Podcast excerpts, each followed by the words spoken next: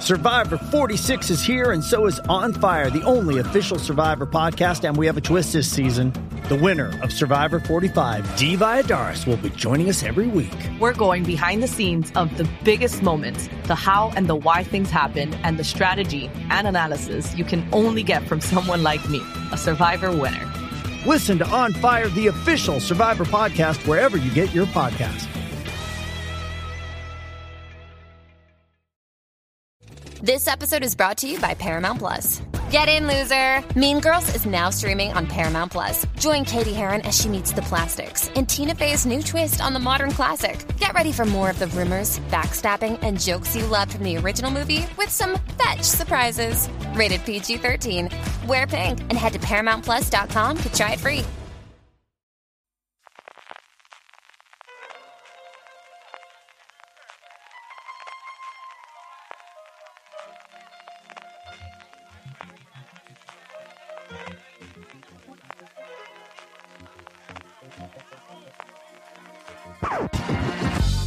Bienvenidos de nuevo a Streaming, el programa de Fuera de Series, donde cada semana repasamos las novedades y estrenos más importantes de las diferentes plataformas de streaming y canales de pago. Don Francis Arrabal, ¿cómo estamos?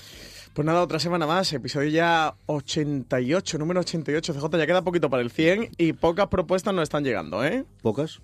Pocas propuestas, Pocas yo ahí lo llegando. dejo, para el número 100... No, señores dueños de teatros y, y señoras dueñas de teatro, ¿dónde estáis? Cuando fueraseries.com necesita. si tienes una propuesta para que Francis Arrabal no se queje de que tengamos que hacer el número 100 o el episodio número 100 de la Digo forma habitual. yo, por, estadística, algún dueño de teatro de España tiene que ser oyente más de uno, Series, más de uno. Y de Saraos varios Claro. y de, y de, de Dueños de incluso. cadenas, dueños de eso, de hangares de aviones, dueños de, de mansiones. Salas de fiestas, que se decía en mi época. Sala de fiestas. Afters. Cuidado, no toda la sala de fiesta, pero ojo, cuidado con... con- From Lost to the River, como decía el clásico. Bueno, pues eso, que, que no escriban. Yo creo por estadística un Propuestas, 1%. vamos a coger ¿no? propuestas. Sí, que nos ¿No? quedan 12 semanas para, para 12 llegar al programa solo. 100, así que ahí, ahí está. Pasarán dragones por el- durante tanto, pero en fin, tendremos. Vamos con streaming, vamos como siempre con nuestro repaso semanal a todas las novedades y noticias de las diferentes plataformas de streaming y canales de televisión. Iremos después con nuestro Power Rankings, con las series más vistas por toda nuestra audiencia a partir de la encuesta que realizamos semanalmente en Fuera de Series. Terminaremos, como siempre, con las preguntas de los oyentes, pero empezamos, como comentaba ayer desde el principio, con las noticias, noticias generales, noticias genéricas, noticias de plataformas que dentro de nada tendrán cabida, pero todavía no, nos queda una semanita todavía para alguna de ellas. Lo primero es, Francis, tú explícame esto de por qué la unión de actores, en vez de dar los premios como los americanos, antes de los Goya, en su caso antes de los Oscar, deciden un mes después, ahora es cuando dan los premios de la unión de actores. Porque tú Por- que sabes de estas cosas de los cines. Pues sí, pues sí. Eh, si te digo la verdad, tengo ni idea de esto porque, porque se decide dar después. La verdad es que es raro, ¿eh? Eh, Al final, pues la falta de sincronización también de la Academia de Cine creo que es síntoma de una industria, esta nuestra la española CJ, que pasan este tipo eh, de cosas y sindicatos que, que estén dando premios después. Al final, esta gente está fuera de, los Goya mm, y, y pasan estas cosas, porque lo- los premios se dan del sindicato se dan después que los Goya. Aquí lo lógico sería que primero se dieran los premios del sindicato de actores, eh, esta unión de actores, y luego fueran los Goya con sus premios. Pero En fin, por la Cosa parte de que nos afecta a nosotros, la Unión de Actores da categorías a cine, categorías a series, y alguna conjunta, especialmente los de reparto, que también lo dan conjuntamente. Y el titular de la noticia, ah, hubo reparto de premios, pero sobre todo el titular fue que Arde Madrid arrasaba porque de los cuatro nominaciones que tenía, los cuatro premios se lo llevó. Sí, se llevó los cuatro. eh, tanto Ana Castillo como Inma Cuesta como Julián Villagrán y Miren Ibarguren fueron reconocidos por el gremio de actores. Paco León, creador de la serie, también director, eh, sí que no, no fue nominado por su papel de Manolo. Eh, hacemos repaso rápido. Mejor actriz protagonista, pues Inma Cuesta por Ar de Madrid. Mejor actor protagonista se lo llevó Álvaro Morte por La Casa de Papel, que recientemente lo hemos visto en El Embarcadero. Mejor actriz secundaria, como decía antes, Ana Castillo por Ar de Madrid. Mejor actor secundario, Antonio Durán Morris por Fariña. Mejor actriz de reparto, Miguel, eh, Miren Ibarguren por Ar de Madrid. Mejor actor de reparto, Julián Villarán también por Ar de Madrid. Eh, mejor actriz revelación, Eva Llorac por Quién te cantará. Mejor actor revelación, Alex Villazán por el curioso incidente del perro a medianoche, mejor actriz en producción internacional Penelope Cruz por American Crime Story Versace y mejor actor en producción internacional Alberto Amán por Narcos. Aquí como curiosidad, eh, Antonio Banderas no estaba nominado. ¿eh? Aquí la curiosidad que me llama a mí es que la Casa de Babel, no sé cuáles son las ventanas de nominación, pero se me hace complicado que un premio que se dé en el 2019 entrase dentro de la ventana, salvo que considerasen el, el estreno posterior de Netflix y no el de Antena 3 original. Yo creo que se va fuera de la ventana de estreno de los primeros episodios. A lo mejor es que es el último episodio emitido. No sabría exactamente cómo hay. No sé si, igual con curiosidad lo, lo busco cuáles son las bases para presentación y, y qué es lo que hay. Pero sí me extrañó cuando salió, no porque se lo diesen, por el fenómeno que ha sido, pero sí que pudiese estar nominado a los premios por el tiempo que hace desde que se estrenó en España la, primera temporada. ¿no? no me, me alegro mucho por Amand, que a mí me parece que es un personaje maravilloso el que hace él en la tercera temporada. Un poquito en la segunda, pero especialmente en la tercera temporada de Narcos, que me pasa igual. Yo también no, no recuerdo cuando se estrenó la tercera temporada de Narcos ahora de memoria, pero yo creo que hace más de un año también. Sí, porque ha venido Claro, luego la cuarta de abril después México, así que no sabría decirte yo. En fin, que igual tenemos más o, o depende del último episodio. Más noticias. Tenemos dos noticias relacionadas con plataformas que, esperemos que dentro de poco podamos dar directamente en el orden alfabético que tenemos de plataformas, señal de que la podremos disfrutar y verlos aquí. La primera, ¿qué voy a deciros? Yo es una serie, ah, voy a pasar que Francis la lea y luego os cuento yo mi película, y es que Disney Plus explorará realidades alternativas con una adaptación de los cómics míticos a partir de los 70 del qué ocurrió, qué y sí del What If clásico de Marvel.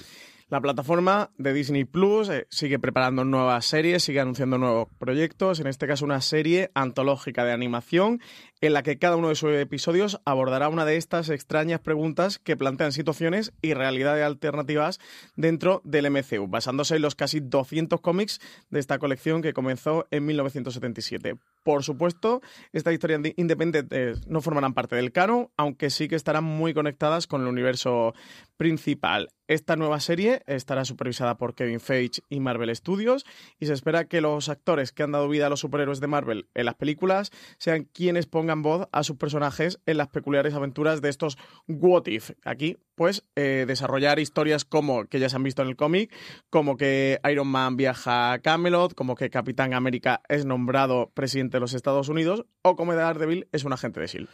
Yo es uno de los cómics mm, preferidos de mi vida. Yo recuerdo comprar varios de los ejemplos, los tengo que tener todavía en, en la academia de mi padre, en casa de mis padres. Es, eh, me lo pasaba mm, maravilloso. En más de una ocasión eh, terminaba el cómic y decía, ¿y por qué no hay más? ¿Por qué no me cuentan más? Esta, esta realidad paralela, esta realidad alternativa me gusta muchísimo. Y también es sintomático nuevamente, pues eso, que desde el gran jefazo, desde luego, de, de los estudios de cine, que al final es lo que van a tomar las riendas de la producción televisiva para Disney Plus, vaya a hacerlo, más los actores, ¿no? El, el que tengas el, el, el plus De las voces originales de los actores, voces claro. de la gente para, Sí, para que poderlo. Chris Evans lo tengas como Capitán América doblando al personaje de de animación, pues es lo que todos los fans están esperando. Así que de verdad que tengo muchísimas ganas. Igual que tengo muchísimas ganas quizá de todas las adaptaciones o de las nuevas series de Star Trek. Lower Decks, esa serie de animación que va a contar las historias pequeñas de la gente que trabaja en el día a día de la flota estelar. Esta de verdad es de las cosas que hasta ahora ha dicho Disney Plus que quizás es la que más me apetece de todas. La última, otra cosa también yo creo muy bien pensada, muy interesante. Apple sigue confirmando a falta de una semana que tengamos la gran presentación y que esperemos, vamos, todo lo apunta a que nos va a presentar ya eh, su plataforma de streaming y que conoceremos más datos sobre ella y evidentemente hablaremos en fuera de series, sigue acumulando, va casi las 30 o más de las 30 ya proyectos y uno muy interesante que es una adaptación a serie de Time Bandits con dos nombres propios maravillosos. Uno Terry Gilliam, evidentemente, adaptando Time Bandits y el otro, bueno, pues un pluriempleado últimamente y altísimamente eh, reclamado Taika Waititi. Pues mientras llega ese 25 de marzo que tú ya apuntabas, CJ fecha en la que parece que Apple va a presentar de forma oficial su servicio de streaming.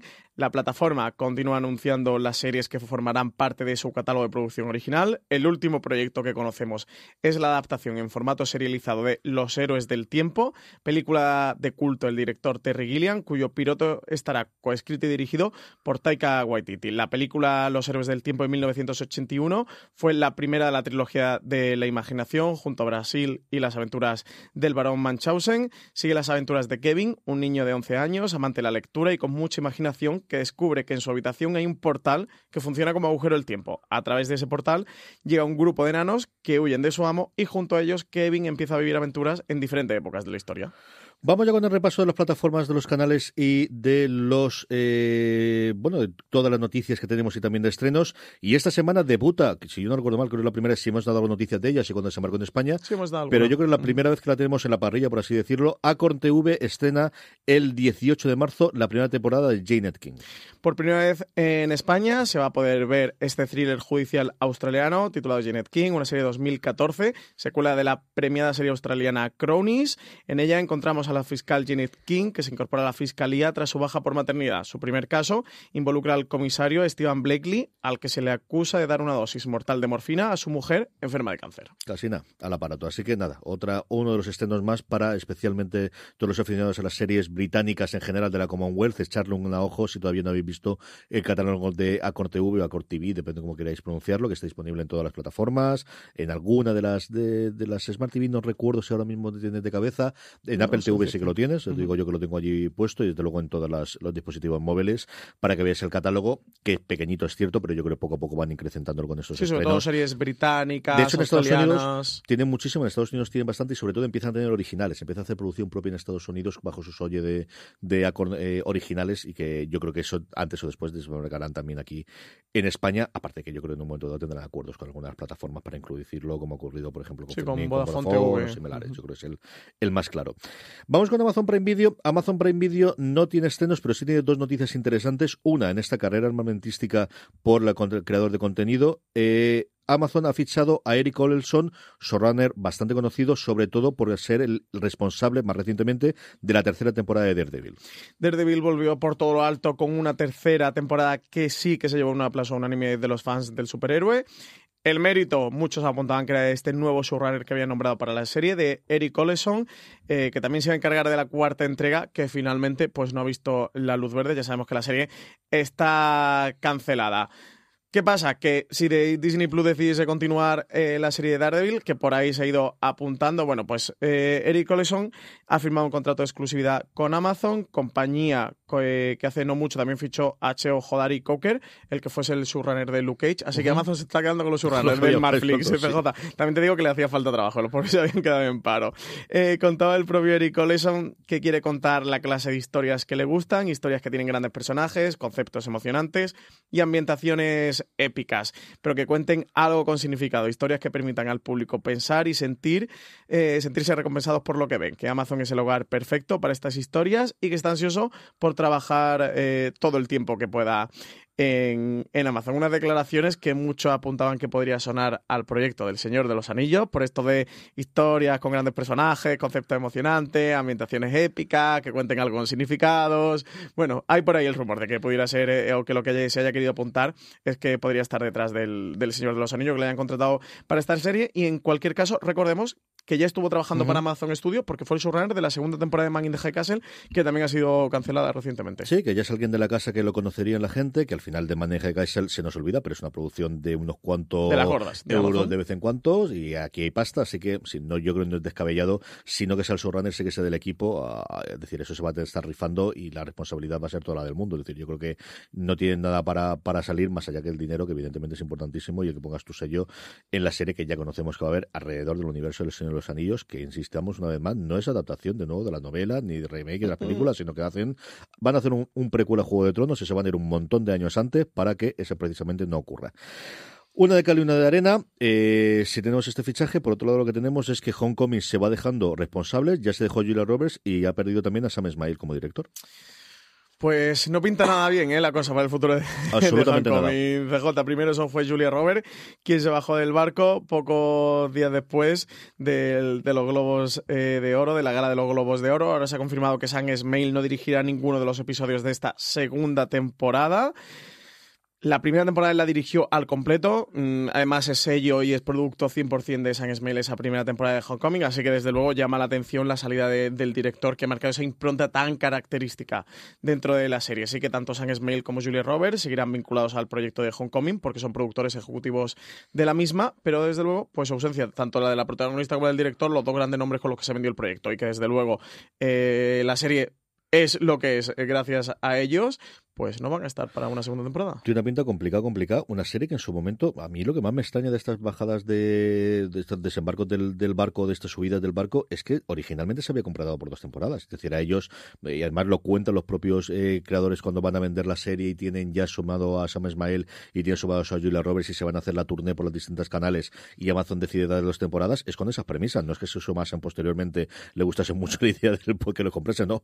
Compraron, entre otras cosas, porque venían el, eh, bueno, unidos, ¿no? Attach, que dicen los americanos, de, de, unidos al proyecto, tanto Sam Ismael como Julia Roberts. Yo no sé la estructura de contrato que tendría, cómo les permitiría salir de la primera, pero muy, muy buena pinta no tiene. Chico, igual luego nos sorprenden. Esto y la huele a una cancelación, pero vaya. Sí, a que se vaya olvidando poco a poco y de repente lleguemos a un consenso y un acuerdo en el cual nuestros objetivos han cambiado y vayamos sí. al... Sí, no, no tiene especialmente... Va cobrando colores. Que, que, oyentes de streaming que no, no le vayáis cogiendo mucho cariño a Hancock. ¿eh? No, no, y mira que, que es una pena, ¿eh? mira que me gustó a mí.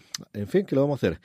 HBO España, el 21 de marzo estrenan pues sinceramente, yo creo que de todos los trailers que nos pusieron en la front de HBO España es el que más el recuerdo que de todos.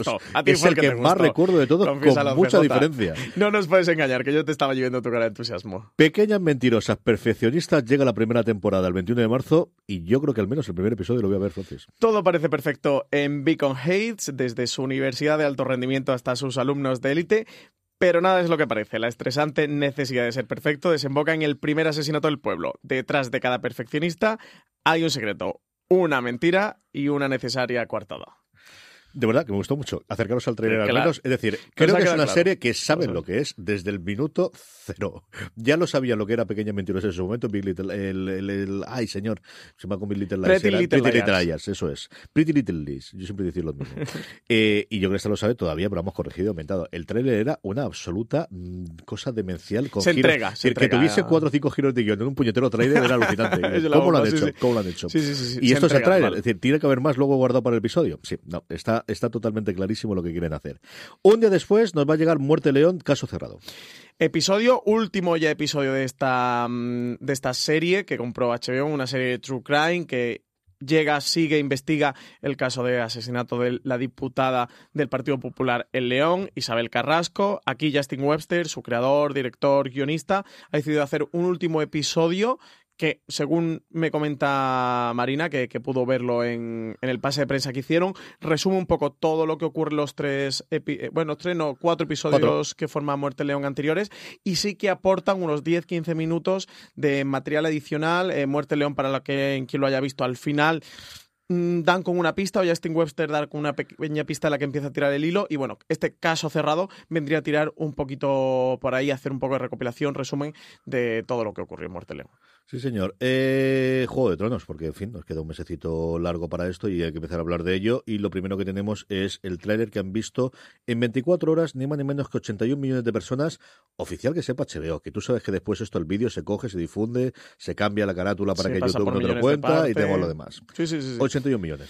Pues nada, que las ganas por ver la recta final de Juego de Tronos CJ son muchas, como la demuestra esta mareante cifra de espectadores que devoraron el tráiler de la temporada 8 que HBO lanzó el pasado 5 de marzo. Sumó 81 millones de reproducciones en 24 horas entre varias plataformas como YouTube y Twitter y como tú dices, estos datos contabilizados por HBO se coronaría así como el tráiler más visto de la historia de HBO, superando holgadamente el avance de la temporada 7, lanzado en el verano de 2017, que tuvo 61 millones en sus primeras 24 horas. Es decir, 20 millones más, ¿eh? O sea, le ha adelantado, pero, pero por la derecha. Eh, si, equiparamos eh, los datos de visionado de este tráiler a grandes taquillazos cinematográficos, como por ejemplo el tráiler de Guardianes de la Galaxia Volumen 2, hizo también 81 millones de reproducciones en su primer día, o con Star Wars El despertar de la fuerza, que obtuvo 88 millones. Antes hablamos de Muerte del León, eh, vamos a hablar, realmente va a hablar Francis Dell porque es el que ha visto el primer episodio, el caso contra Dan Sayed, cuyo estreno comentábamos la semana pasada, ya has podido ver el primer episodio, ¿qué te ha parecido, Francis? Pues me ha resultado muy interesante. Yo tengo que decir que no he escuchado el podcast de Serial. Bueno, para el oyente que no sepa qué es esto del caso contra Dan Sayed o no, o no escuchar el streaming de la semana pasada, Serial fue el el podcast en mayúscula, como el podcast que posicionó y colocó eh, los podcasts, se convirtió en todo un fenómeno cultural y, social en Estados Unidos. Seguía este caso eh, contra Dan Sayed. eh, él es acusado de asesinato de una chica de 18 años cuando él tenía 17 años, es eh, juiciado y encarcelado y declarado culpable. En Siria, 20 años, bueno, sí, unos 17, 18 años después, eh, empiezan a investigar el caso por, por, una de las primas de Andan Sayed que consigue dar con. ¿Cómo se llamaba? Sara Koenig. Con Sara Koenig, exacto. Consigue dar con, con ella para que investigue e intentar que los medios de comunicación hagan caso para ver si consiguen reabrirlo y, y demostrar o mm, sacar a luz nuevas pruebas que demuestren que, que su primo, que Andan Sayed, era um, inocente. Ahora, eh, HBO ha hecho esta serie que además creo que van a ser solo cuatro episodios. Yo juraría que eran cuatro, sí. Es muy cortita. Yo he podido ver el primero porque van semana a semana el primer episodio te repasan un poquito el fenómeno serial, de, de cómo, de cómo nace todo, de cómo este caso eh, renace y traspasa la opinión popular de los Estados Unidos. Eh, habla mucho de la influencia de Internet, sobre todo de Reddit, uh -huh. de los foros, de cómo la gente se volvió loca destripándola y investigando el caso, o sea que, que, que, todo, todo el mundo que tenía un ordenador y estaba escuchando el podcast se convirtió en un detective del caso, repasa un poquito el fenómeno y te cuenta también eh, la relación entre Adnan Sayed y Holly Min, ¿puede ser? ¿O me lo estoy inventando? Mine Healy, eh, el nombre de, de la chica que, que, que fue asesinada, te, pasa, te repasan la historia de amor de ellos dos. Eh, tengo que decir que la realización del, del documental del True Crime es una auténtica chulada, te lo tienes que ver, CJ, porque es muy chulo lo que hacen el, y cómo te retratan la historia de amor de los dos. Eh, ellos tienen el. Para el documental se han basado mucho, al menos en el primer episodio, que es lo que he podido ver, en el diario que ella tenía. Ella tenía un diario uh -huh. que iba escribiendo, donde iba contando eh, sus historias, donde también va contando la relación de, de amor de, con Andan Sayed. Imagino que esto en el podcast lo sacarían, ¿no? Muy poco, porque una de las, de las grandes críticas que siempre se hizo a, a Serien en su momento es centrarse mucho en la sesión y prácticamente en la víctima.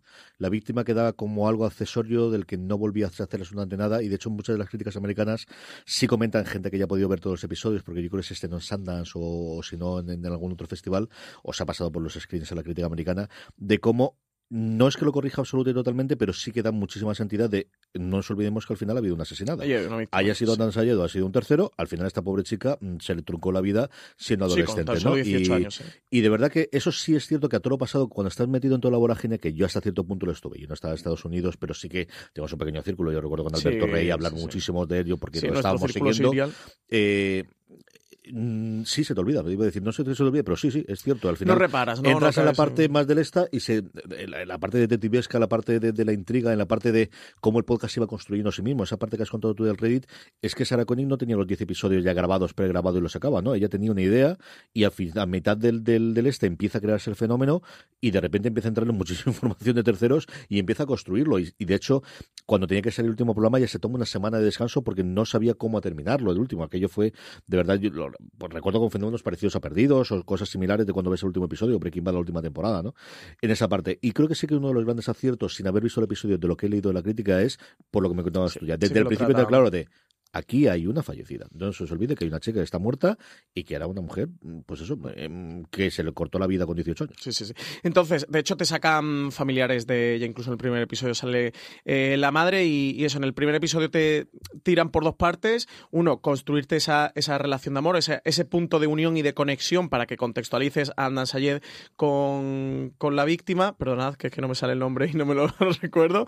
Y, y, la otra parte, que es el podcast serial y, este, y el, y, el, fenómeno que se creó alrededor. De verdad que me ha gustado mucho la parte de los diarios de ella, donde te sacan las memorias de ella y lo que escribió, que son sus palabras narradas, son espectaculares, se te pone mmm, a veces la piel de gallina por, por, porque sabes eso, que, que terminó siendo eh, asesinada y la forma eh, de, de, manera audiovisual que recrean estos diarios, utilizando, te ponen la tipografía de ella, es la letra de ella que se va escribiendo en la pantalla y tal, es, me, me ha parecido muy chulo, desde luego me lo, me lo voy a ver, ¿eh?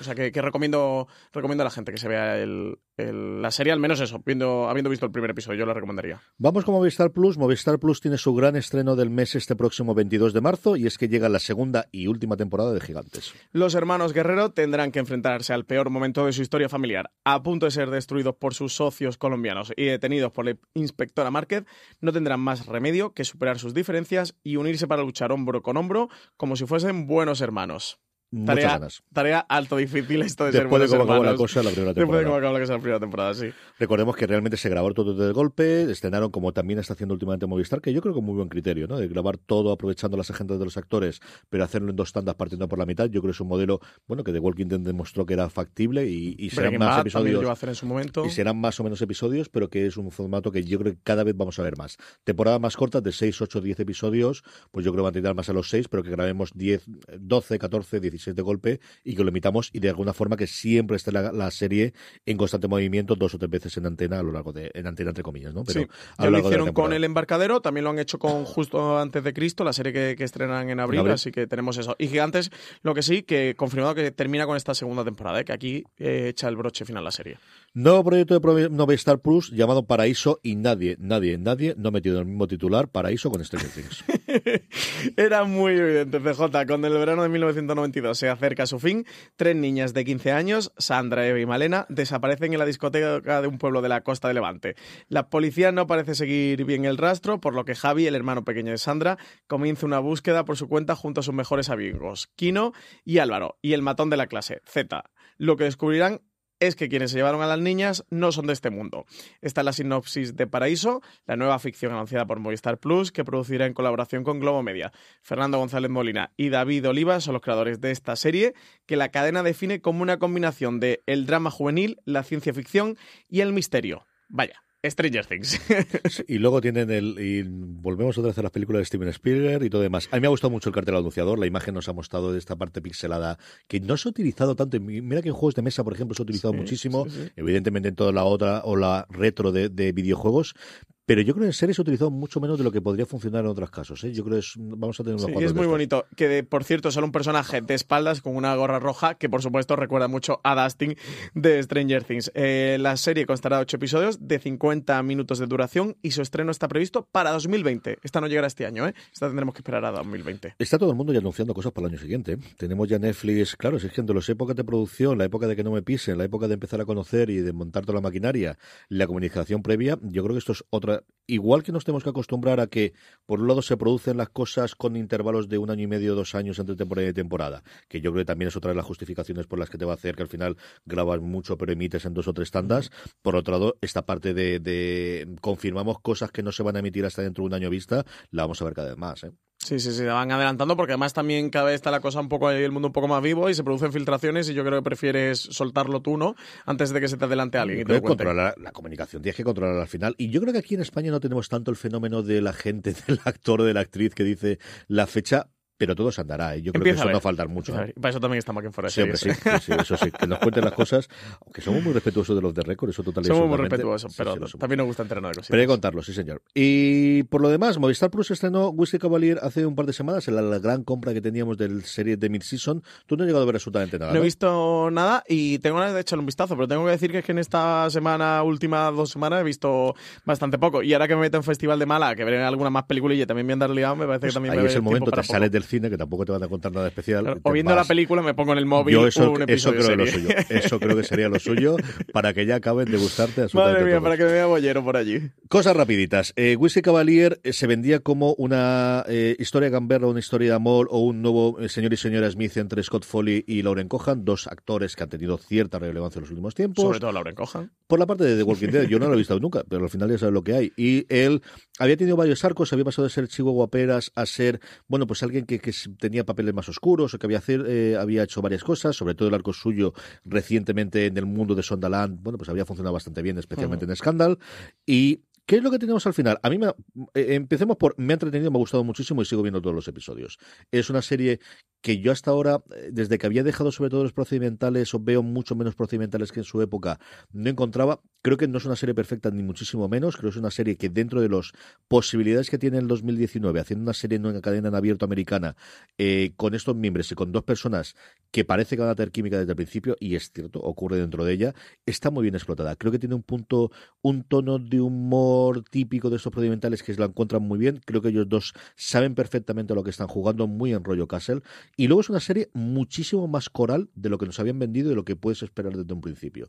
Es mucho más un CSI que o un Scorpion que un Castle. Sí, ellos dos son los protagonistas principales, son los más guapos, son los más elegantes, son los que queremos ver siempre en pantalla, pero tiene un elenco de tres personajes alrededor, como ocurría en CSI o como ocurren los procedimentales tradicionalmente de, cosas del FBI o de cosas similares o del este, que dan mucho más juego del que yo esperaba inicialmente. Hay una psicóloga que tiene una relación incluso, ya no solamente, lo que suele ocurrir en estas series es que todos los personajes secundarios solamente lo importante es la relación con los personajes principales. No, aquí entre los otros tres también empieza a ver sus pullitas, también empieza a ver sus relaciones, también empieza a ver, de hecho en el segundo episodio, por ejemplo, hay una circunstancia en la que ellos dos están por un lado y los otros, hombre, no van a tener el mismo peso, pero tienen una, una, toda una relación y tienen varios minutos en pantalla en lo que simplemente están estos tres inicialmente secundarios y hombre, no te digo que no los eches de menos a los otros, pero se, se sobrelleva bastante bien, ¿no? Y al final llevan bastante, bastante bien la trama.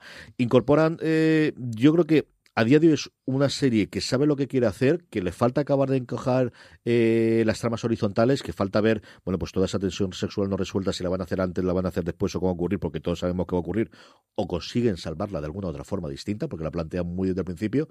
Pero una serie, de verdad que yo sabía que me iba a gustar por ellos dos, eh, que pensaba que iba a saber lo que iba a funcionar, que muy mal se tenía que dar, que había leído las críticas americanas y esa parte siempre hablaban de que lo hacían muy bien, que no puedes comparar con una serie de cable porque tampoco lo es, y que ha ocupado un hueco que de verdad, que yo quizás desde la desaparición de Castle, eh, la serie de Rookie de Nathan Fillion, que también por cierto es una serie mucho más coral de lo que originalmente era, quizás no lo ocupa porque esa yo creo que sí que no llega a saber si quiere ser más comedia o más drama, no sé si quiere ser un Castle nuevo o un Southland y hacer mucho más duro.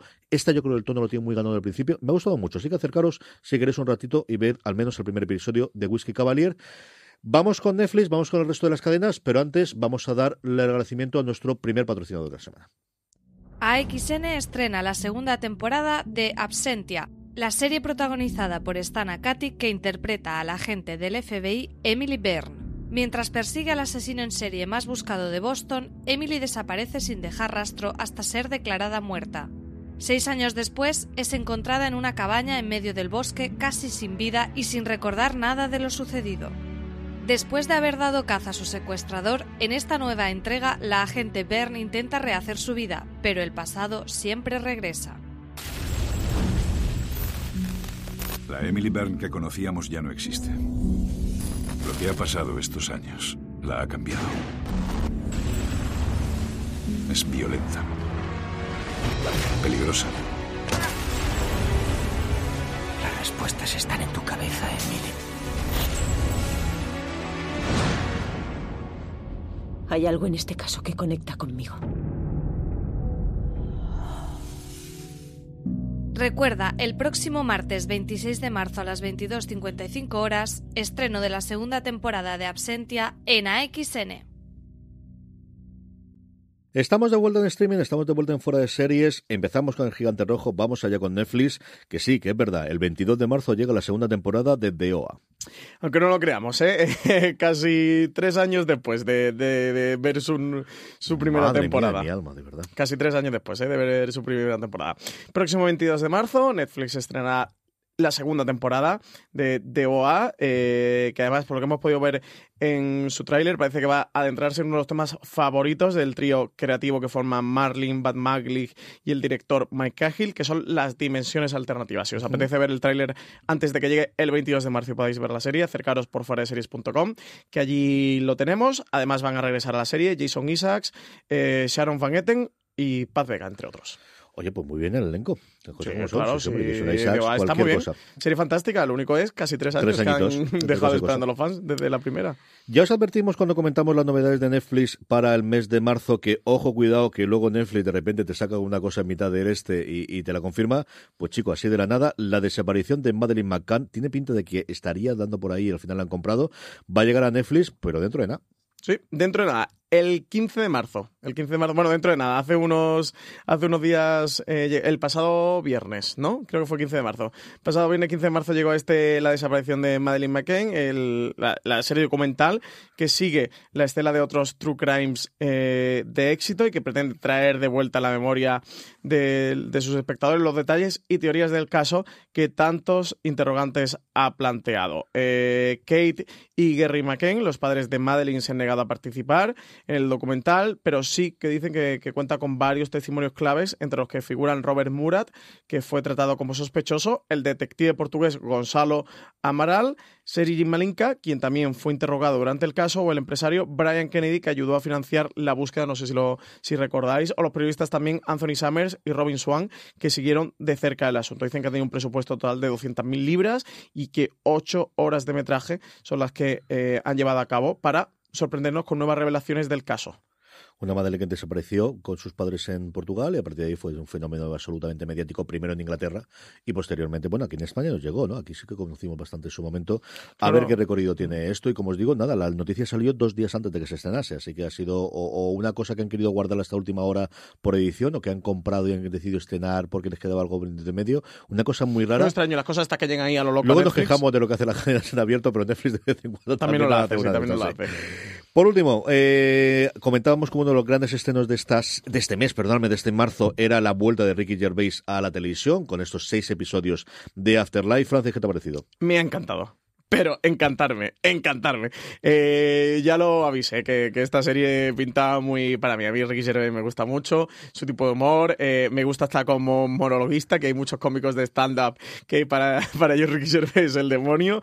Eh, a mí me parece que hace un humor muy inteligente, ese punto mordaz y ácido de, cómo combina el, el, humor inglés y consigue actualizarlo y consigue hablarnos de nosotros y de nuestra sociedad y enfrentarnos a nosotros mismos.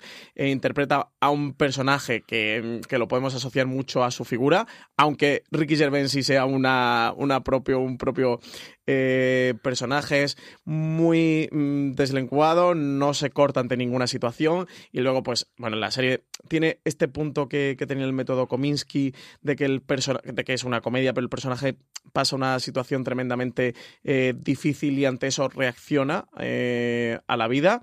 En el, en el caso del método Kominsky era un fallecimiento del personaje que hace de, compañero de Michael Douglas de... Ay, se me ha ido. No recuerdo el nombre de la sale Alan Alda, pero no es Alan Alda es... Alan Arkin. Alan Arkin, padre de, Arkin. de, Alan Arkin. Eh, aquí en el caso del personaje Ricky Gervais, eh, la mujer fallece y claro, de repente se le viene la vida abajo y bueno, pues decide que se va a enfrentar a ella ya sin filtro alguno. Y eso le ocurren situaciones muy comunes como la de que venga el cartero a, tu casa y te pille saliendo y te quiera dar el paquete. Y diga, no hombre, caballero, eh, écheme el sobre en casa, pero si está usted aquí, dice, sí, pero es que me, me, voy y no quiero ir con el sobre acarreando a casa, pero bueno, ¿qué trabajo le molesta? Y bueno, estos conflictos, estas situaciones diarias que todos hemos sufrido, pues un poquito por ahí va, va Afterlife y a mí me parece una serie muy, muy divertida y eso que, que, consigue ese punto eh, de drama sin ser sensibulera y que consigue hablarte de, una, de, esa situación tan difícil por la que está pasando este hombre, de que se le ha muerto el, amor de su vida, la compañera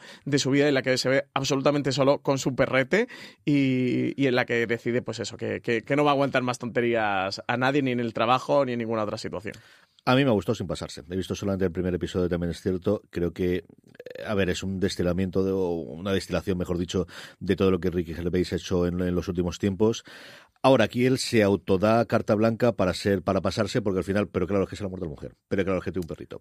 Y esa es la parte en la que a mí, que me he reído, ojo, que ha habido momentos en los que me dejo jona de risa, en los que creo que está muy bien. Hay momentos en los que son sketches puros y duros, y en los que no aguantarías ese tipo de cosas, o te parecería incluso eh, insultante si no tuvieses de, tienes la carta blanca, o tienes el cheque en blanco que te da, no, es que se le acaba de morir la, mujer, y además de cáncer y galopante, y la mujer es un encanto de persona en los vídeos que le graba para él por con funciones, y todo demás. Esa es la parte de la que quiero acabar de ver la temporada completa para ver cómo, cómo evoluciona después. A mí es un tío que me gusta, siempre me gusta lo que ha hecho, sin pasarse. Tampoco es que haya tenido, no es Stephen Fry para mí. O sea, no es ni es ni siquiera a nivel de cómico, me ha parecido siempre el ese. Yo creo que los Globos de Oro logró tener un momento y unas circunstancias concretas en el que hacía un tipo de cosas que ahora, por ejemplo, posiblemente no podía hacer y 10 años antes también, pero al final quedará siempre para la leyenda y tendrá ese hueco y nadie le va a quitar nunca que hizo la, la original de The Office, tanto para la gente que le gusta esa como la gente que le gustó la adaptación posterior americano, como en mi caso me gusta más la de Office americana que la, que la Office inglesa, y que se quedará para siempre, ¿no? Y que sin él, evidentemente, eso no existiría, o cosas como extras,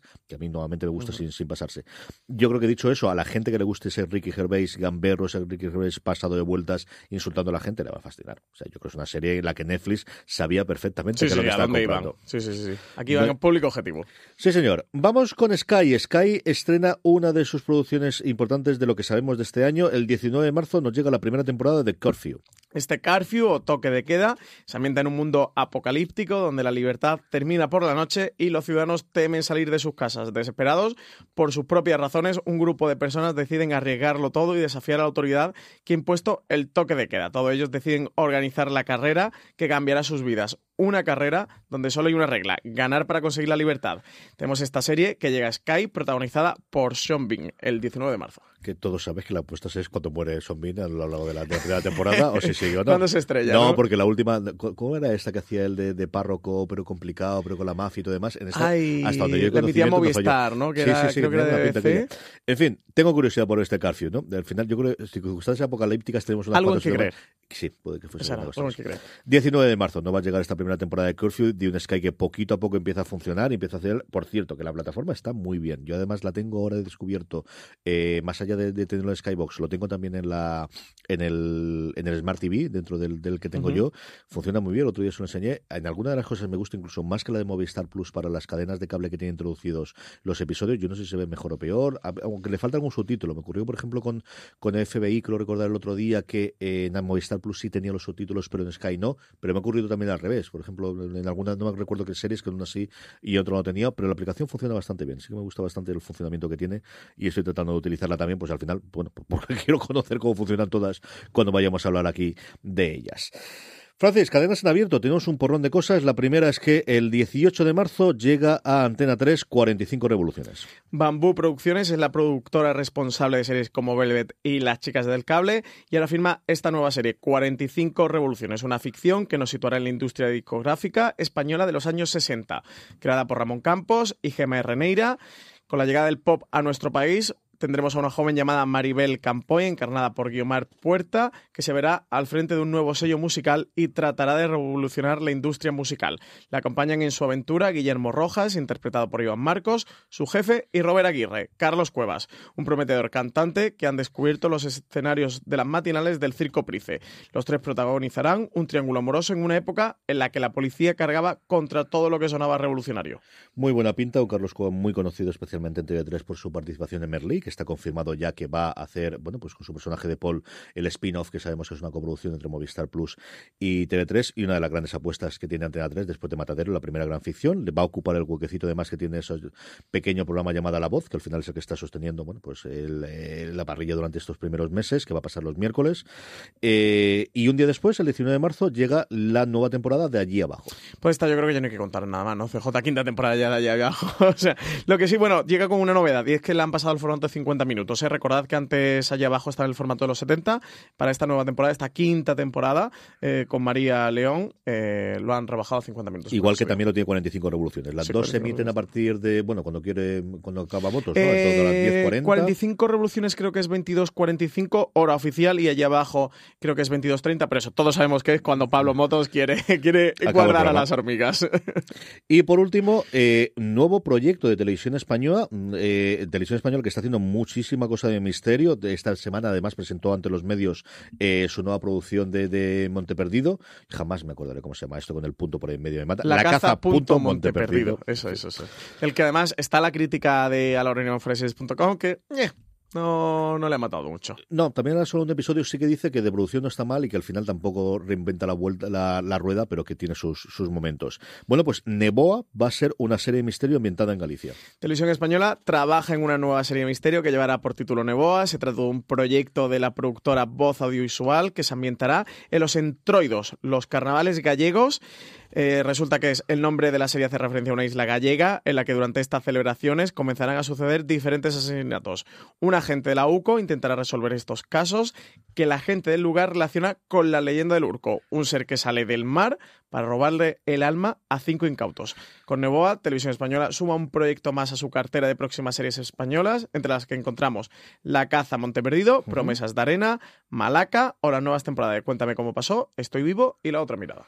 Sí, señor. Eh, cadena de cable, Francis. Empezamos con un estreno de Cosmo y es que el 18 de marzo nos llega la primera temporada de Ártico. Un paisaje gélido que esconde una gran amenaza. La serie Ártico que estrena Cosmo este lunes 18 de marzo nos introduce en un thriller nórdico en el que la inspectora Nina Cautzalo y el virólogo Thomas Lorenz deberán dar caza a un sádico asesino que trata de propagar un virus. Un virus. ¿Qué pasará cuando el hielo de la zona se descongele y el virus llegue a otras zonas propagado por el agua? Es lo que las protagonistas deben impedir se trata de una historia sobre gente normal con sus defectos que son puestos a prueba cuando tienen que enfrentarse a un cruel enemigo y luchar contra un peligro cuya dimensión nadie puede llegar a imaginar. Se apuntaba Hannu Salonen, que es el director de la serie. No se enfrenta solo a un hombre, eh, Nina y Thomas descubrirán una gran conspiración detrás de este caso. Además, Ártico es una de las producciones televisivas más caras de la historia de Finlandia, con un presupuesto de 650.000 euros por episodios y sí que ya ha tenido una buena recepción internacional, siendo seleccionada como una de las seis nuevas series dramáticas más interesantes en la pasada edición del Camps MIP Drama Bayer Summit. Sí, señor. Una, bueno, pues parece que se había apagado un poquito la, locura por el Nordic Noir, pero es otra de las que hace. A mí, cuando la vi, me recuerdo muchísimo de su momento a Fortitude. Y tú has podido ver un episodio ya, gracias. Yo he podido ver un episodio más. Eh, me ha gustado bastante, me parece una serie muy interesante. Son 10 episodios de 50 minutos, que se nota este presupuesto de, de superproducción. Además, un malagueño como yo, CJ, valora mucho estos planos de nieve. Sí, sí. Bueno, los planos de nieve tiene espectaculares, preciosos. Hay unos cuantos planos en motos de nieve recorriendo, recorriendo la zona. La serie se ambienta al norte de Laponia, o sea, Laponia ya es muy al norte, esto es al norte de Laponia. Al norte del norte, ¿no? Esto es el norte del norte del norte. Es el norte de, de Laponia, el, el, pueblo donde está ambientada de Síbalo, que además es el título original de, de la serie en Finlandia. Eso ha sido la serie em, finlandesa más cara de la historia. Y bueno, yo creo que fans del Nordic Noir, thrillers en general o series europeas que le apetezca degustar este otro tipo de ficciones, la serie le, va a gustar. Y bueno, lo más interesante es esta gran conspiración que hay con una farmacéutica, con un virus de por medio, con, esta trama de el virus que se puede desatar y que tenemos a una policía y a un virólogo intentando que la cosa no se vaya de madre. En el primer episodio te introducen en la historia, no cuentan demasiado, se va destilando un poquito a fuego lento, como también es parte característica del Nordic Noir, y la ambientación eh, juega un papel mm, esencial y fundamental en la historia, casi como un personaje más, porque como comentaba la descripción, está el peligro este del deshiele y de que, de que el virus se, se propague. ¿Pasamos ya a recomendaciones de la semana? Sí, señor. ¿Qué te ha gustado más?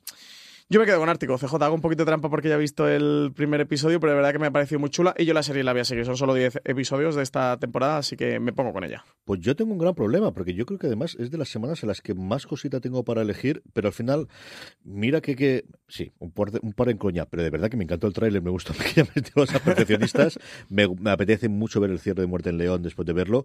A mí me gustó mucho la temporada de Gigantes, la primera del menos a más, pero al final tengo tantas curiosidad por ver qué han hecho con 45 revoluciones la gente de Bambú al final, el propio Ramón Campos hablaba en la noticia que nos sacamos nosotros cuando comentábamos de cómo era un nuevo, una fase 2 para Bambú, el tipo de producciones que quería hacer. Creo que es una idea brillante el hacerlo. Creo que lo que comentaban ellos de utilizar canciones actuales sonorizadas como si fuese en la época de los 60 puede quedar muy bien. Sí, aparte es chula. Creo que además el ver cómo va a funcionar las series de 50 minutos Antena 3 en abierto, yo creo que es una serie que puede funcionar tremendamente bien y, me da otra razón por utilizar la aplicación de Antena 3 que me gusta muchísimo. Antes he hablado de lo que me gusta la de Sky y la Antena 3 que ha subido un poquito el precio, yo creo para aprovechar eso lo han subido de 2,69 de 2,69 a 2,99. Tampoco no va a loco, solo 30 céntimos. Pero la gente que estábamos suscritos de antes nos ha mantenido todavía los 2,69, así que sigo pagándolo exactamente igual. Pero la verdad que está muy bien la aplicación, te permite descargar, tiene un montón de extras, con mataderos lo que, lo, lo que estoy viéndolo. Así que yo creo que todas estas, como digo, 45 revoluciones y hablaré de ella la semana que viene porque tengo mucha, mucha curiosidad por ver qué da de sí la serie. Eh, vamos con el Power Rankings, Francis. Vamos porque nos quedan nada, 14 minutitos para hacer el Power Rankings y las preguntas de los oyentes. Un Power Rankings que, como sabéis, hacemos a partir de la encuesta que semanalmente colgamos en foradeseries.com. La forma más sencilla, como siempre os digo, de que os dé tiempo y os acordéis de contestarla y así podéis hacer que vuestras series favoritas estén muy alto, muy alto en el listado es uniros a nuestro grupo de Telegram, telegram.me barra fuera de series, donde más de 900 personas, ya puedo decirlo holgadamente, ya no estoy ahí en este, todo sea que se nos caiga algo, pero vamos, más de 900 personas diariamente hablan sobre series de televisión y cada semana, cuando colgamos el Power Rankings, avisamos de ellos, llega la notificación para que nada, en 10 segundos podéis poner las tres series que más os han gustado esa semana, que es la forma en la que elaboremos el Power Rankings, y posteriormente pongáis si queréis y si tenéis a bien o alguna pregunta que es con la que siempre terminamos el programa. La primera, entrada nueva, TNT, I Am The Night, ocupa el puesto número 10. Y novena posición para The Expanse en Amazon Prime que cae cuatro posiciones. Se nota, se nota que el 14 de abril está ahí al lado, porque, y esto me llamó mucho la atención, que la propia aplicación de HBO España, que tiene ese ranking creado suyo de lo más visionado, lleva como tres semanas ya puesto Juego de Tronos, y también se cuela de nuevo Juego de Tronos en nuestro Power Rankings, debuta en el puesto número 8. Yo digo que esto va a subir un poquito, ¿eh? Tiene pinta de que una semana. Llámame visionario, pero yo creo que sí, CJ. Séptima posición para Sex Education, la serie de Netflix, que cae una posición esta semana. Y eh, vuelve a entrar de nuevo The Walking Dead, que como sabéis se puede disfrutar aquí a través de Fox España. Y quinta posición para Mira lo que has hecho, que está con esta segunda temporada que se emitió hace una semana, serie de Movistar Plus, que cae también una posición. Yo creo que se ha mantenido mucho mejor de lo que yo esperaba, que al final te da la semana de la emisión. Yo creo que aquí sí que funciona bastante el boca a oreja.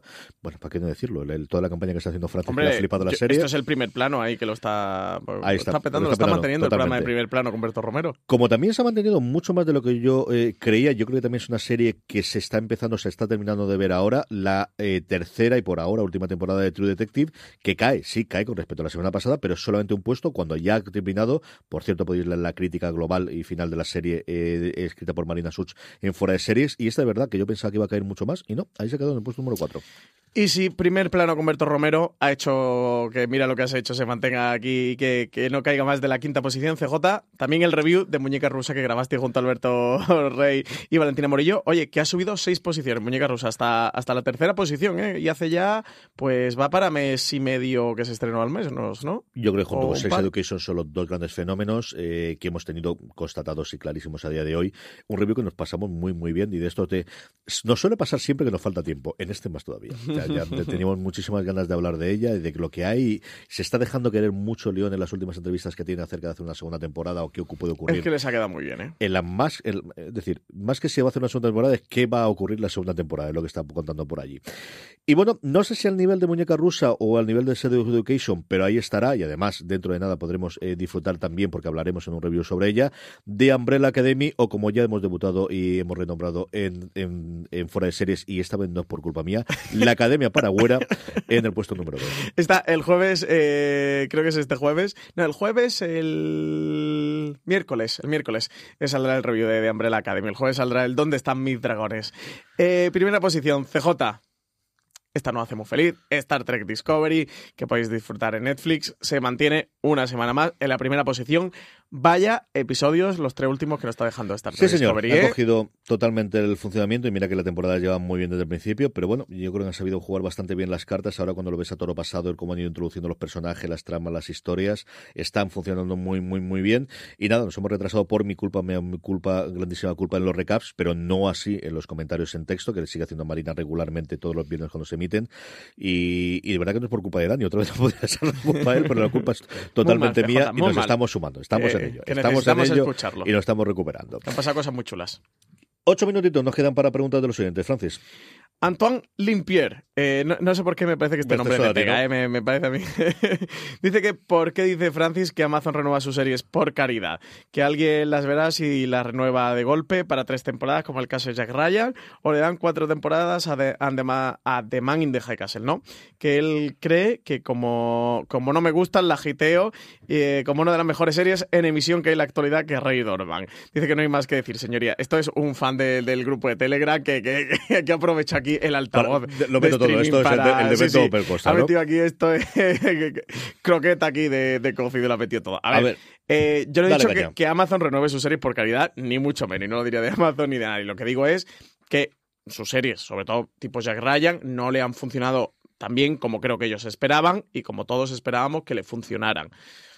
Y que son cosas que nos han comentado que no han llegado a nosotros. Yo creo que no le han funcionado tan, tan, tan bien como ellos esperaban para el presupuesto que se han gastado y para la inversión que, que han hecho. El mismo caso de Jack Ryan, creo que es de Man in the High Castle. Al final de Man in the High Castle fue su gran bandera de superproducción, su, su serie estrella donde ellos se gastaban el presupuesto. ¿Que la han mantenido varias temporadas? Sí, me gustaría ver los datos de visionado de Man in the High Castle. De hecho, salió una vez CJ que además estaba por serie y se me ha olvidado buscarlo porque quería comentárselo a Antoine.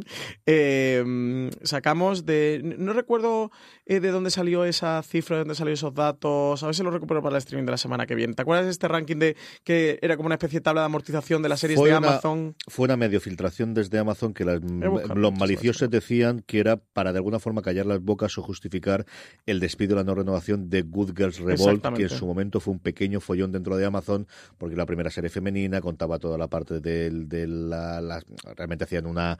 eh, como si fuese una publicación como Time en el que estaba, no se renovó, la showrunner se cabreó bastante, era la antigua guardia también dentro de, de Amazon, y poquito tiempo después de aquello se comentaron aquellos en el que de alguna forma a- calculaban el coste por episodio en función de las nuevas altas que tenías cuando veías. Lo que hacía realmente era, una vez que estabas dado de alta en Amazon Prime Video o te acercabas por primera vez a Amazon Prime Video, cuál era la primera serie que veías a partir de ahí. O mejor dicho, el primer contenido que veías, ¿no? Y al final, pues había dos personas que habían hecho todo el mundo aproximadamente que habían visto Good Girl Revolt y de alguna forma les sirvió. Como te digo, las, las maliciosas, y yo estaba bastante en ese campo, fue una filtración porque tampoco contaban muchísimo más malintencionada de la antigua guardia. Yo creo que la, la nueva no hay. Yo creo que cada una de circunstancias. Eh, Jack Ryan, ellos siguen hablando muy bien de ellas a nivel, cuando estuve yo con el jefe internacional de marketing, la ponía como el ejemplo de la acción de marketing que habían hecho. Sí, porque Yo es la que más pastas han gastado yo creo después de después- High yo creo que es una serie que se ha visto bastante, porque al final, la pero no, que no ha dominado la conversación. Que tampoco sé exactamente qué es lo que quiere Amazon, que esa es la segunda parte, ¿no? Y al final, con estas siempre volamos todos a ciegas de, de qué se puede ocurrir. Pero, pero el hombre del castillo, yo creo que las circunstancias es, se ha renovado porque ha habido un vacío de poder mm, constantemente y han necesitado tener contenido, tenían los contratos hechos, querían seguir trabajando con el estate de Philip K. Dick, porque al final eh, aquí teníamos la de los derechos, lo gestionaba la propia heredera, que era la, la- la hija de Philip K. Dick. De hecho, toda la Ujú. movida que tuvimos, o parte de la movida que tuvimos de acoso, era precisamente contra ella como víctima. Y, y yo creo que eso le ha permitido, bueno, pues tener luego el Lettered Teams y, y creo que es alguien con quien quieren seguir trabajando Sí. para tener posibilidades para hacer cosas nuevas, ¿no? Pero ahí está. A ver, yo creo que el Amazon de dentro de dos años va a ser muy distinto del de ahora a nivel de producción. también. No, no consigo encontrar el artículo. A ver si para el streaming que de la semana que viene lo comentamos y además lo analizamos porque fue algo muy curioso en su momento. Eso, que en cualquier caso no dejaba muy bien parado a estas series. Eso fue previo a Jack Ryan, así que ahí Jack Ryan no está metido. Yo creo que, que son series que, que, que, ni muchísimo menos ni han dominado la conversación ni han estado presentes. Tenemos nosotros como guía nuestros Power Rankings, pero están los reportes también de, de TV Time y yo creo que es una serie que para el esfuerzo que han hecho pues no le ha terminado de, de funcionar. Pero creo eso, que es un dato lo más objetivo que podemos tener por eso, porque no enseñan su, su cifra y no podemos decir nada más. Charles Pedroson dice que por qué no hablamos más eh, de las series que se van estrenando en Acorn TV o en Crunchyroll. Precisamente hoy que hemos hablado de, de esta serie de Acorn TV. Sí, sí que hablamos, lo que pasa es que por ahora no han tenido muchos estrenos. O sea, en streaming todo lo que pasa, todo lo que se estrena, todo lo que se anuncia, toda la actualidad. No la podemos comentar. Al final el programa es un formato de 60 minutos. Nosotros hacemos un- una curación de contenido, una selección del contenido que entra en el, en el programa y de lo más interesante que se estrena. Normalmente intentamos hablar del 100%, pero hay algunas series que se nos han quedado fuera. Y los estrenos que ha habido de Acorn TV, que es verdad que nos manda la nota de prensa y le mandamos de aquí un saludo a Alejandro, que es el, el chico que lleva prensa de Acorn TV, nos manda todas las notas de prensa y, y sí que es muy amable con, con nosotros, y eso, y es oyente de, de streaming, información no llega, pero eh, sí que hemos comentado cositas de Acorn TV, ¿eh? comentamos cuándo sale el servicio y cu- cuánto cuesta y tal, pero de pues, pues sí que lo tenemos el rodar. Es Crunchyroll la que sí que tenemos más fuera, pero tampoco en nuestro sector o que más. Nosotros Crunchyroll al final es fundamentalmente anime. Yo estoy empeñado en que hagamos alguna cosa y de hecho alguna cosa tenemos en producción y, y pensando hacerla, pero igual que, que comentaba Francis, bueno, pues al final eh, una cosa es que nosotros descubramos en los sectores que conozcamos y otra, yo de Crunchyroll no conozco absolutamente nada de prensa, ni sé si a ellos les interesa esa parte, o yo creo que van a un tipo de, de páginas o de publicaciones o de web totalmente diferente. Dicho eso, sí, yo creo que tanto la animación como el anime es un sitio en el que queremos, al menos para el público que habitualmente lee fuera de series, que si eso le puede interesar, se puede acercar ahí, podemos retomarlo y alguna cosa queremos hacer, pero evidentemente vamos a hacer la cobertura de Crunchyroll que vamos a hacer de Netflix. También lo digo desde el principio, ¿no? Y no llegamos a todos los sitios, ¿eh? No, no, no, y al final somos los que somos, que somos unos cuantos, pero tampoco somos tantísimos. Un episodio. Yo creo que nos queda para una, quizás dos, pero yo creo que una pregunta con mucho, Francis. Mauricio Paez Parra dice que sí le recomendamos una combinación de episodios de la serie original con el capítulo de la semana pasada de Star Trek Discovery. Así Vamos que a ver. CJ te lanzó la pelota. No, no, Se eh. refería al de Spock. O sea, entiendo que es el de hace ya dos, cuando estamos emitiendo, por cuando nos llegó la pregunta. Realmente el episodio lo que hace es retomar la trama que originalmente ocurrió en The Cage, que The Cage es el piloto original, que no se llegó a emitir originalmente. De hecho, durante mucho tiempo se pensó que se había perdido, porque parte de esas escenas eh, se utilizaron en un segundo episodio ya sí de la Star Trek con Kirk, que se llama The Menagerie, que tiene dos partes, que es la que muestra el futuro de Pike, además. Es una cosa en la que Spock se vuelve loco, también algo parecido a lo que estamos viendo ahora, y se larga y utilizan muchas de las escenas. Se pensaba que el episodio de Cage durante mucho tiempo se había perdido, solamente se conservaba en color eh, las escenas que se habían rescatado para Menagerie. Hace unos 10 años se recuperaron y de hecho ahora está disponible verlo en Netflix. Entonces podéis acercaros a, a The Cage, que yo lo he visto recientemente. Además es curioso porque sigue estando Spock, pero el capitán es distinto. Spike está la número uno, que posteriormente no tendríamos una primera mujer al mando durante muchísimo tiempo hasta que llegase Janeway. Es una cosa muy curiosa y es un episodio en el que cuenta muchas de las cosas o hace en el episodio de ahora de Discovery hay muchísimos guiños toda la parte de las plantas azules toda la parte de lo que ocurre de los talasianos es exactamente igual una pregunta más Francis Eh, JL Adama dice que agradecernos que le amenicemos los paseos con la perra con nuestros podcasts, que cree que poco se ha hablado de Final Space, una serie de animación que está en Netflix y que es ciencia ficción divertida y gamberra. Que un saludo. pues hablamos en su momento cuando se Sí, claro, hablamos en su momento. Lo que pasa es que la hablamos de ella cuando se estrenó en TNT, que no recuerdo si fue Hace por un junio. año más o menos Sí, yo creo, creo recordar que fue en mayo junio de, de 2018. Lo que pasa es que sí que hace un par de meses o tres se estrenó en Netflix y hay mucha gente que la ha vuelto, bueno, que la ha descubierto ahora, que se ha puesto a verla ahora. Pero hablamos de ella en su momento cuando se estrenó. A mí me gustó mucho Final Space, ¿eh? me parece una serie súper divertida que, como dices tú, eh, JL Adama, que es, eh, que es gamberra y que es ciencia ficción para el que le gusta el género y tal, que es bastante divertida y que se lo va a pasar bien. Así que eso, en su momento se emitió, la emitió TNT, que además esta creo que tiene confirmada segunda temporada. Entiendo que la emitirá de nuevo TNT. Ahora mismo no, no sé para cuándo está prevista, si es que está previsto el, el estreno. En cualquier caso, sí, pasaros por, por Netflix, si, te- si tenéis Netflix, y, si sois fans del género de la ciencia ficción, porque Final Space de verdad que es chula, que es gamberra, que es divertida y os lo vais a pasar bien. Y es una serie en la que yo creo que el efecto Netflix lo va a venir muy bien para las siguientes temporadas. Al final siempre lo comparamos todo con Ricky Morty. A mí, por ejemplo, me gustaron más los primeros episodios de Final Space de la primera temporada. A mí Ricky Morty me empezó a gustar muchísimo y a día de hoy la adoro a partir de la segunda temporada mucho más que la primera, quitando aparte el episodio de los Misex de la primera, ¿no? Pero, pero me gustó muchísimo más. Y nada, Francis, yo creo que con esto vamos a pasar a despedirnos. Hasta que ha llegado el streaming, hasta que ha llegado el nuevo programa de Fuera de Series, mucho más contenidos como siempre, incluido todas las notas de todas las series que hemos nombrado, absolutamente todo, todo, todo, lo tenéis en fuera de series.com. Mucho más contenido en audio en nuestro canal de podcast, escucharnos allí donde escuchéis podcast, Spotify, Apple Podcasts, Vox o cualquier otro reproductor, simplemente eh, buscando Fuera de Series, ahí nos tenéis. Suscribiros. Arrabal, hasta la semana que viene. Pues hasta la semana que viene, recordad que nos dejen me gustas, comentarios, reseñas, estrellitas en iTunes, todas estas cosas. Y en iVoox que nos dejen comentarios digan cosas bonitas. Y buscando Fuera de Series en redes sociales, que también estamos ahí, especialmente en Instagram, que estamos haciendo una story la más bonita del Cosas mundo. chulísimas en Instagram. Sí, señor. Iñaki, un abrazo muy fuerte de aquí. Qué trabajazo está haciendo Iñaki Oyarzún con todas las partes de las redes sociales. Gracias por estar ahí una semana más y recordad, tened muchísimo cuidado ahí fuera.